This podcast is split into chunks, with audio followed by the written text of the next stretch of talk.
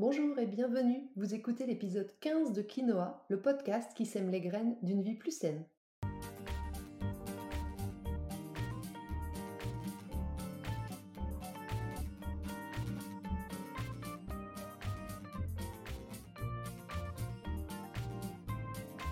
Je suis Julie Coignet, naturopathe et coach santé.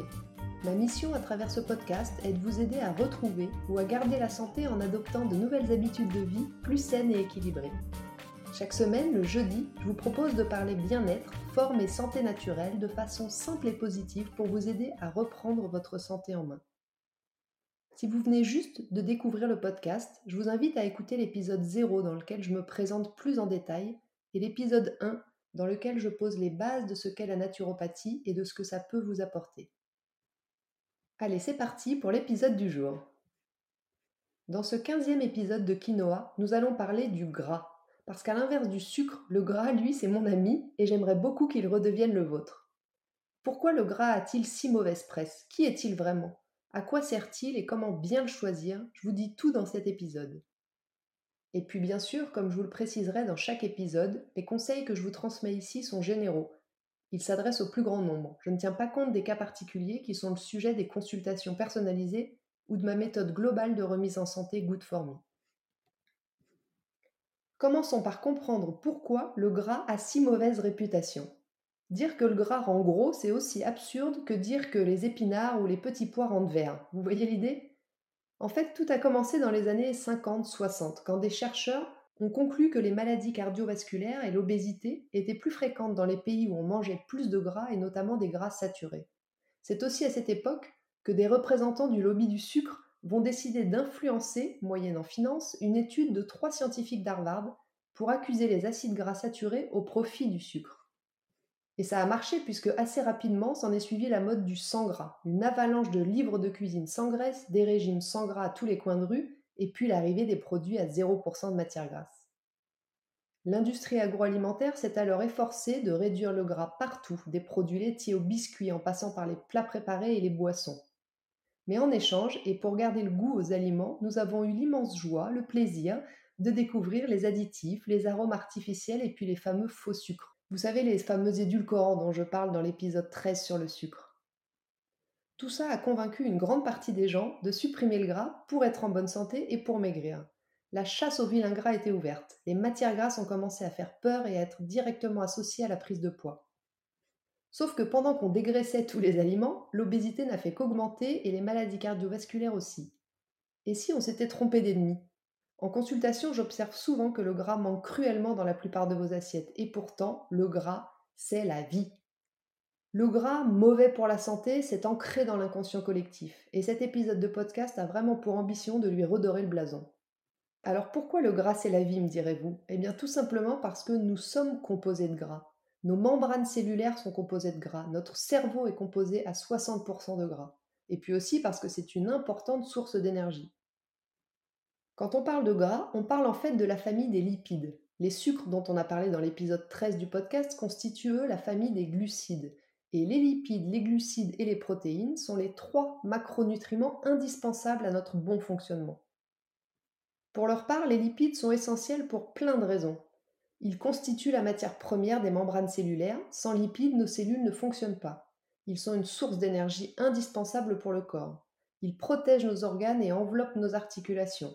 Ils participent à la production des hormones, dont la leptine, qui est notre euh, alarme de satiété, en fait, au-dessus d'une certaine concentration en leptine dans le corps, le cerveau comprend que nous avons ingéré suffisamment de graisse et envoie un message de satiété.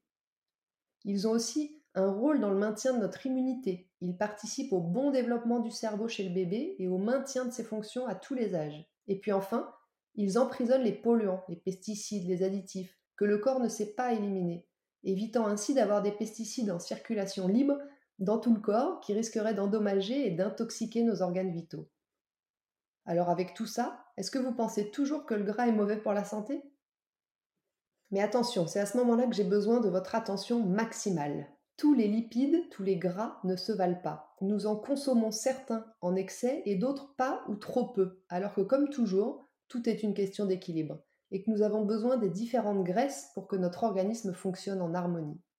Alors voyons maintenant justement les différents gras ou acides gras dans le détail. Je les ai rangés en quatre catégories. Première catégorie, les acides gras trans. Pour faire court et simple, ce sont les plus mauvais. Ceux que je vous conseille de limiter, voire même de supprimer au maximum de vos assiettes. Ils sont majoritairement issus de l'industrie agroalimentaire et présents dans tous les produits transformés. Ce sont eux qui participent à augmenter les risques de maladies cardiovasculaires, eux qui nous font prendre du poids et eux encore qui peuvent causer de l'inflammation. Donc les gras trans, on évite le plus possible. Les trois autres catégories d'acides gras sont quant à elles indispensables à l'organisme, mais dans les bonnes proportions. Deuxième catégorie, les acides gras saturés. Ce sont les gras d'origine animale principalement. Ils sont souvent montrés du doigt et à juste titre parce que nous en consommons trop et de mauvaise qualité. Donc je vous conseille d'en consommer avec modération et en privilégiant toujours des produits bio parce que le gras, parmi toutes ses fonctions, rappelez-vous, emmagasine les polluants. Les acides gras saturés, on les trouve principalement dans le beurre, dans le fromage, dans les produits laitiers, la viande, la charcuterie, mais aussi l'huile de coco et l'huile d'arachide. Si vous forcez un peu trop sur les acides gras saturés, vous risquez donc le surpoids, les maladies cardiovasculaires, certains cancers et puis l'inflammation. Troisième catégorie, les acides gras monoinsaturés. On les connaît plus souvent sous le nom d'oméga 9, représentés principalement par l'huile d'olive que vous êtes nombreux à utiliser au quotidien, largement inspirée par la cuisine méditerranéenne. Mais on en trouve aussi dans les olives, l'avocat, les noix de macadamia, les noisettes, les amandes. Eux, ils sont protecteurs des maladies cardiovasculaires, anti-inflammatoires et anti-cancéreux. Donc cuisiner à l'huile d'olive, c'est plutôt une bonne chose, et en plus, elle a l'avantage de bien résister à la chaleur. Quatrième et dernière catégorie, les acides gras polyinsaturés. Eux, ce sont les oméga 6 et oméga 3. À la différence des autres acides gras, ce sont les seuls que notre organisme ne peut pas fabriquer tout seul. On les appelle les acides gras essentiels, et donc il est indispensable d'avoir une alimentation riche en oméga 6 et en oméga 3. Les oméga 6, ils sont présents dans les huiles de tournesol, de maïs, de noix, de colza, de pépins de raisin, et ils interviennent dans de nombreuses fonctions. Le problème avec les oméga 6, c'est que nous en consommons trop, sans forcément s'en rendre compte d'ailleurs, notamment parce que l'industrie agroalimentaire utilise beaucoup l'huile de tournesol dans ses produits. Et ensuite, les oméga 3, eux, c'est l'inverse, on n'en consomme pas suffisamment. On les trouve dans les huiles de colza, de noix, de lin, de cameline, de chanvre, dans les noix, les graines de chia, les poissons gras, sardines, maquereaux, harengs. Les oméga 3 ont de nombreux atouts. Ils sont protecteurs des maladies cardiovasculaires, des cancers, des allergies, des maladies auto-immunes et ils sont très anti-inflammatoires. Mais encore une fois, tout est une question d'équilibre et de ratio dans le cas de ces deux-là. Dans l'idéal, on devrait consommer dans une proportion oméga 6 oméga 3 de 3 à 1, c'est-à-dire un oméga 3 pour 3 oméga 6 ou éventuellement un oméga 3 pour 7 oméga 6. Mais on est plutôt proche du 1 oméga 3 pour 20 oméga 6, voire 30, voire 40 aux États-Unis. Et donc ce déséquilibre ne nous permet pas de bénéficier des vertus des oméga 6, mais va à l'inverse plutôt provoquer un état inflammatoire qui peut être à l'origine de beaucoup de pathologies, vieillissement cellulaire, pathologies inflammatoires allergiques, diabète, endométriose, problèmes de peau, etc. Donc si je résume ce qu'il faut retenir de cette partie, le gras, c'est la vie, mais pas n'importe lequel, et dans les bonnes proportions. Aujourd'hui, notre alimentation est trop souvent chargée en gras saturés, crème fraîche, lardons, viande grasse, charcuterie, qui entraînent des risques cardiovasculaires et de surpoids avérés. Nous consommons aussi un peu trop d'acides gras insaturés oméga 6, parce que c'est ceux qu'on retrouve dans les produits industriels. Par contre, nous manquons d'oméga 3, alors que ce devrait être nos chouchous, ils entretiennent le système nerveux, ils sont donc anti-inflammatoires et protègent des maladies cardiovasculaires. J'aimerais maintenant vous expliquer autre chose à propos du gras. Je vais tâcher sans vous perdre de vous expliquer comment fonctionnent vos cellules graisseuses au quotidien pour vous permettre de mieux comprendre le mécanisme de perte ou de prise de poids. Donc comme on vient de le voir, le corps utilise les lipides, le gras, pour plein de choses, dont nous fournir de l'énergie et prendre le relais lorsque nos réserves en glucides ne suffisent pas ou plus. Mais lorsqu'on consomme trop de gras ou qu'on ne l'utilise pas immédiatement, nos cellules graisseuses, qu'on appelle les adipocytes, vont stocker les lipides en surplus en attendant de les libérer à la demande selon nos besoins. C'est plutôt bien rodé comme processus. Nos adipocytes, donc nos cellules graisseuses, ce sont des cellules qui sont gorgées de graisse, qui gonflent et qui dégonflent au gré de nos vies. L'adipocyte est d'ailleurs la seule cellule du corps humain capable de grossir jusqu'à 15 fois son volume initial. Et quand on a des problèmes de poids, on ne les aime pas trop, nos cellules graisseuses. Pourtant, elles sont utiles, parce que c'est elles qui nous apportent de l'énergie quand on en a besoin et qui stockent nos provisions en cas de coup dur. Et on en a au minimum 25 milliards dans le corps. Elles se logent où elles peuvent. En général, cuisses et hanches, de préférence chez vous, mesdames, et puis ventre chez vous, messieurs. En gros, nos cellules graisseuses, nos cellules adipeuses sont là pour nous protéger de la famine, en privilégiant les femmes, puisque les femmes donnent la vie, et donc sont génétiquement prévues pour être plus grassouillettes que les hommes, qui eux sont censés, je dis bien censés, être plus musclés en théorie. Grâce à cette réserve de calories, donc, on assure notre quotidien et on est armé pour résister aux restrictions, que ce soit la famine ou les régimes restrictifs. Alors quand on fait un régime pour maigrir, justement, un régime restrictif, nos cellules graisseuses, nos cellules adipeuses, elles vont dégonfler. Et quand on mange trop, elles vont gonfler. Ok, jusqu'ici c'est simple. Mais ce qu'on ne sait pas toujours, c'est que si on fait trop souvent des régimes ou trop longtemps des restrictions, le corps va se mettre à fonctionner au ralenti, à l'économie. Et du coup, on va dépenser moins de calories juste pour notre fonctionnement. Et donc, les cellules vont moins dégonfler, et donc, on va moins maigrir. Vous comprenez? C'est la fameuse graisse résiduelle, celle qui reste et qui s'installe à force d'enchaîner les régimes restrictifs. Au quotidien, il y a donc deux mécanismes qui vont animer la cellule graisseuse. Le premier, c'est la lipogénèse. C'est l'action en fait de stockage du gras. Quand on consomme des graisses, comme je viens de le dire, soit elles vont être utilisées directement comme carburant, soit on est en train de glandouiller sur le canapé ou de dormir et elles vont se planquer dans les cellules graisseuses en attendant d'être utiles. Vous comprendrez donc qu'il vaut mieux éviter de manger trop gras, ou trop sucré hein, d'ailleurs, parce que le sucre ça devient du gras, rappelez-vous, le soir, sauf si on a une vie nocturne bien sûr très agitée. Ce qui va activer ce mécanisme de stockage du gras, c'est le gras en excès, mais aussi le sucre en excès, les corticoïdes dans le cadre d'un traitement longue durée, le stress chronique qui va pousser à manger gras et sucré et puis libérer trop de cortisol, l'hypothyroïdie ou encore le dérèglement des hormones sexuelles, d'où la prise de poids et la cellulite qui débarquent souvent à l'adolescence ou quand on démarre une pilule ou pendant la grossesse ou encore à la ménopause. Donc vous retiendrez que pour ne pas trop stimuler le mécanisme de stockage du gras, vous allez éviter de manger trop gras et trop sucré, surtout au même repas et le soir. Vous prendrez soin de votre sommeil pour ne pas perturber votre cycle de production de cortisol, et puis vous penserez à baisser l'index glycémique de vos glucides en prévoyant systématiquement des fibres sous forme de légumes crus ou cuits dans vos assiettes ou des céréales complètes. Voyons maintenant le deuxième mécanisme. Celui-là, c'est la lipolyse. À l'inverse, là, on parle de la fonte des graisses. L'adipocyte, donc la cellule graisseuse, elle fabrique en permanence du gras, comme on vient de le voir, mais en même temps, elle en libère via la lipolyse. Et heureusement, parce que sinon la cellule, elle exploserait au bout d'un moment. Mais attention, ça c'est quand tout va bien et puis que la régulation se passe bien. Par contre, si les adipocytes gonflent et ne dégonflent pas assez, ils vont finir par saturer et ils vont devoir aller recruter d'autres cellules pour les transformer en adipocytes et les aider à gérer toute cette quantité de graisse. Et nous, on double, voire on triple de poids au passage.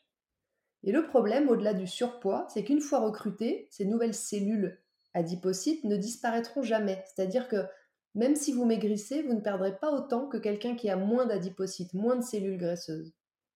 Donc il ne faut jamais laisser s'installer le surpoids.